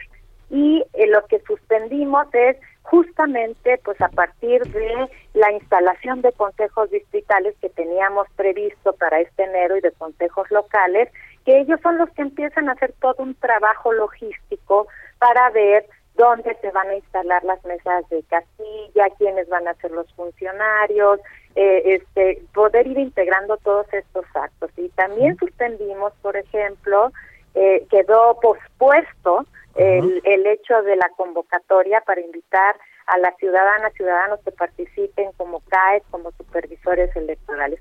Son una serie de actividades que van todas una tras otra y que nos llevaban a que el, al 10 de abril pudiéramos tener la revocación del mandato. Claro. Ahora, consejera, hoy el presidente dice que el tema del dinero, que el tema del presupuesto es secundario, que ustedes están obligados por constitución a cumplir con, con la ley y hacer la, la- la- la consulta de revocación de mandato. Eh, ¿Por qué, por qué el tema del, del presupuesto y por qué dice el presidente que es pues, secundario? ¿Ustedes de verdad no la pueden hacer sin, sin, sin este dinero otorgado? Bueno, hay una, hay una cuestión fundamental, José Luis. Aquí es cómo queremos nosotros las elecciones. Tenemos una historia en nuestro país en la que se fueron dando garantías eh, muy fuertes para que garantizar la certeza y la seguridad de este tipo de participación ciudadana, tanto en las elecciones como en estos ejercicios de revocación de mandato, porque es la otra cara de la moneda de una elección presidencial. Entonces, la ley marca las garantías. Esa ley la aprobaron el pasado septiembre los mismos legisladores con las mismas garantías que una elección. Y el tema es, lo que tenemos no nos alcanza para hacerla con esas garantías. Y lo que nosotros estamos posicionando este, en nuestro acto de autoridad es que no podemos claudicar a esas eh, garantías, porque eso es lo que da la certeza, la seguridad jurídica. Claro, o sea, ustedes... para eso se necesita esa inversión de recursos, José Luis. Claro, ustedes dicen, se va a hacer, no, se están negando a hacerla, simplemente dicen, no hay dinero con qué hacerla porque en el presupuesto de, de, de el próximo año no les otorgaron este, este recurso. Así es, se va a hacer porque se va a hacer. Lo único que hicimos fue posponer porque no tenemos recursos suficientes. El INE hizo ajuste en su presupuesto y logramos tener una cantidad de 1.500 millones, pero es insuficiente porque lo que nosotros habíamos eh, señalado del ejercicio son eh, 3.800 millones. No llegamos a esa cantidad y el mayor gasto se da en esta selección de personas que van a estar en las casillas, en ir a visitar 12 millones de personas para decirles que aleatoriamente y por un sorteo fueron designadas para fungir este pues en las en las casillas para estar ahí para contar las opiniones para hacer todo este ejercicio. Y también para cuidar la salud porque hay que decirlo. O sea, es una inversión que nosotros le señalamos con mucha claridad en un presupuesto eh, precautorio, pero que no se dio ninguna suficiencia presupuestal. Hicimos los ajustes, sí, pero ni así nos alcanza, José Luis y Priscila. Y eso es lo que estamos llevando a los tribunales, que sean los tribunales quienes al decir el derecho, al ver la constitución, las leyes, puedan definir si se vale o no se vale eh, bajar estas seguridades en las en este tipo de ejercicios. Y aquí la pregunta que yo hago es, ¿estaríamos dispuestos a ir bajando estas garantías, estas seguridades, si estuviéramos frente a un ejercicio muy eh, muy este denso en el que la mitad o casi la mitad estuviera de un lado y del otro o en unas elecciones muy competidas? A mí me parece que esas garantías han funcionado en la democracia mexicana y tenemos que seguirles resguardando. Ahora, consejera, usted dice que ya hicieron pues los movimientos necesarios para ahorrar cerca de mil millones, pero desde la desde el pues las esta parte de la 4T y de los afines al presidente López Obrador dicen pues que hagan austeridad, que tengan austeridad y con eso sale. Sí, sí hay forma de que con ahorros salgan los 3.800 millones de pesos que necesitan para hacer esta consulta. No, pues fíjese que no, José Luis. Tenemos, hemos hecho unos ejercicios y tenemos unas medidas de austeridad en el INE, este, fuertes. Y yo lo que, lo que sí quiero señalar es que eh, tenemos unas definiciones en el INE, por ejemplo, no tenemos nada de pago de celulares, nada extraordinario. Y yo creo que sobre esa base se trabajan sobre premisas que no son ciertas y que al final del camino abonan a una polarización con la ciudadanía. Pero en buena ley democrática, creo que nosotros lo que tenemos que posicionar es una, una información veraz en la que la opinión de las personas, de las mexicanas y los mexicanos, se pueda fundar sobre datos reales. Eh, yo invitaría a todas las personas que puedan eh, ver cómo es el ejercicio presupuestal del INE, es público, es transparente, para que puedan definirlo y todo lo que hace el INE está alineado con derechos, derechos fundamentales, eh, y todo eso tiene que ver con la protección y la garantía de esos derechos, José Luis. Ahora, desde, pues ya prácticamente desde después de la resolución del viernes, pues ya hay, hay parte del diputado, por ejemplo, el diputado Gutiérrez Luna ya anunció y dijo que iban a, a controvertir esta decisión ante tribunales, que será el Tribunal Electoral del Poder Judicial de la Federación el que defina, pero también ante la Suprema Corte, una especie de queja para denunciar al instituto que no cumple con su obligación desde el punto de vista que incumple y presentará denuncias también ante la Fiscalía General de la República en contra del INE. Es decir, se viene toda una andanada de eh, pues presentación de denuncias por todos lados. ¿Ustedes eh, cómo lo ven y, y si de verdad creen que vayan a proceder todas estas denuncias? Bueno, podrán ejercer lo que consideren que es su, su derecho o sus obligaciones. Nosotros cumplimos con un deber que es dar las razones en el acuerdo que aprobamos ayer, fundados, dijimos cuáles son los artículos de la ley, cómo los estamos leyendo, cuáles son las razones por las que llegábamos a esta a esta determinación y ya serán los tribunales los que decidan. Yo por mi parte Estoy muy convencida cuando asumí el cargo de consejera, protesté guardar la Constitución y las leyes que de ella emanen y en la lectura legal, yo mi, mi formación profesional es ser abogada, yo tengo la plena convicción de que los planteamientos que estamos haciendo tienen sustento en la Constitución y en la ley y serán los tribunales, para eso están los tribunales, José Luis, para decir qué procede y cómo procede. Y ese es el Estado de Derecho y hay que apelar a él. Claro. Ahora, consejera, en esta batalla legal que se avecina y que seguramente se va a empezar a dirimir en estos días, pues se, alargaría el proceso. Se tenía pensado que se hiciera primero el 21 de marzo, ahora se alargó hasta el 10 de abril. En todo caso, si es que se alarga, ¿podría ser que terminemos con una consulta hasta finales del próximo año o de plano que no se haga este el próximo año y se haga otro día? Yo confío en que los tribunales, la Corte o el Tribunal Electoral resolverán eh, pronto y pronto podremos saber eh, cómo y cuándo se va a llevar a cabo este ejercicio. La, se pospuso y eso tiene que quedar claro. El ejercicio se va a hacer porque es un derecho fundamental. Las condiciones es eh, lo que puede variar y eso dependerá de la definición. Sí se señala que sí debe haber una suficiencia presupuestal completa, integral, que permita cumplir con los estándares de la ley o si se debe variar el modelo. Y el INE hará lo que los tribunales resuelvan porque eso corresponde hacer en el Estado de Derecho. O sea, que de que se hace el 10 de abril, se hace el 10 de abril. Pues veremos cómo, cuándo resuelven los tribunales, José Luis. Eh, todo dependerá mucho de ello, porque como todo proceso, este de revocación de mandato tiene la preparación, son una serie de etapas que deben de irse cumpliendo para llegar al día de la jornada de la jornada cívica, donde la gente participa, va a sus casillas, opina o vota o decide. Entonces sí es una serie de pasos y para eso se requiere tiempo, porque hay que hay que realizarlo. Y yo espero, de verdad, en materia electoral los tiempos siempre son muy rápidos, hay una regla que no hay suspensión de plazos y espero que pronto pueda ser definido por los tribunales desde el derecho para que nosotros podamos aplicar y ejecutar esta revocación de mandato en términos de lo que sea ordenado. Perfecto, pues consejera electoral del INE, Claudia Zavala, gracias por estos minutos y por, por explicar también este, este tema que ya se, se encuentra en tribunales entonces. Muchas gracias, consejera. Muchas gracias, José Luis. Le aprecio la, esta, este espacio. Priscila, me dio mucho gusto saludarles a todas y a todos. Consejera electoral, muchas gracias. Que tenga buena tarde. Pues así está el tema. Y dice la consejera, se va a hacer. ¿De qué se va a hacer? Se va a hacer. Nada más que hay que ver qué resuelven los tribunales, Priscila. Pues bueno, en este en este tema vámonos a uno un poquito más amable, el de los deportes, ¿le parece? No más poquito, dice. no más poquito. Oscar Mota, vamos. a los deportes. Y sale la guitarra.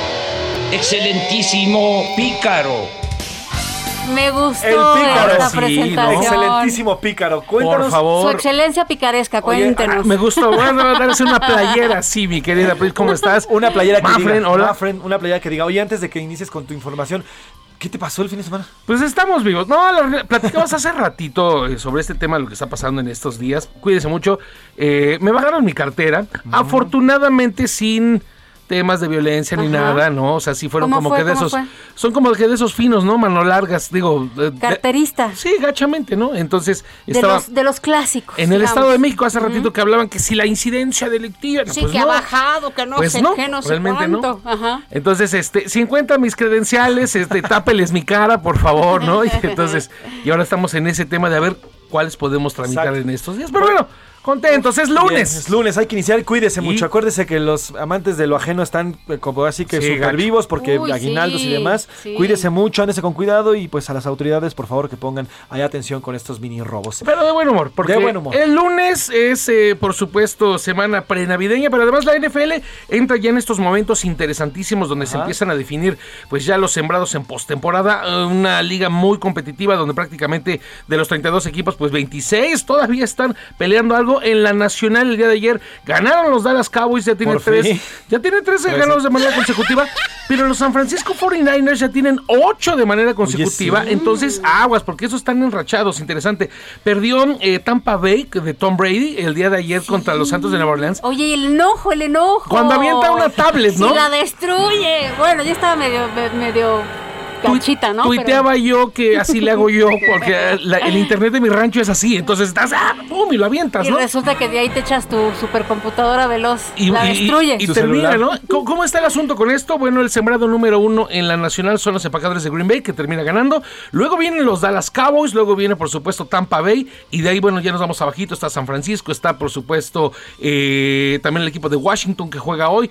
Todo ese tema en la parte con la NFL que tiene brotes de Omicron muy interes bueno, interesantes, importantes, mejor dicho, porque esto ha dañado a jugadores, a entrenadores. Se han pospuesto partidos, o sea, hubo partidos de este domingo que se van a jugar hoy y otros mañana. Entonces, pues ¿Qué crees está que pase con difícil. el Super Bowl, Oscar Mota? Se- ¿Crees que realmente llegue a perjudicar esto? No, ¿O depende? No, no, porque la, la NFL siempre tiene su plan A, B, C, D, F, hasta el Z, ¿no? Ok.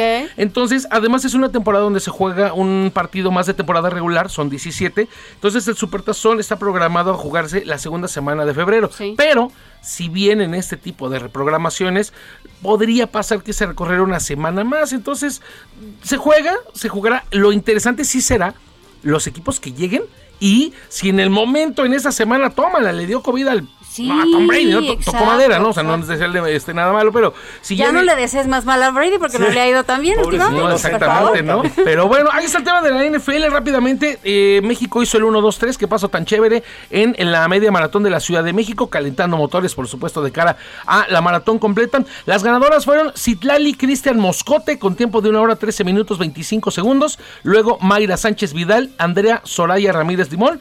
El tercer lugar en la varonil, Roberto Gaito y Samuel Dungu. Ellos son de Kenia, se llevaron el primer y segundo lugar. Y Víctor Montañez, mexicano, se llevó también el tercer lugar. Y en el fútbol, porque todavía el fútbol. Bueno, el Atlas habló, abrió el multiverso el Atlas, ¿no? Entonces ya gana el Atlas y pues ya puede ganar. Ayer ganaron los Leones de Detroit, por ejemplo, en la NFL. Pues ganó el Atlante.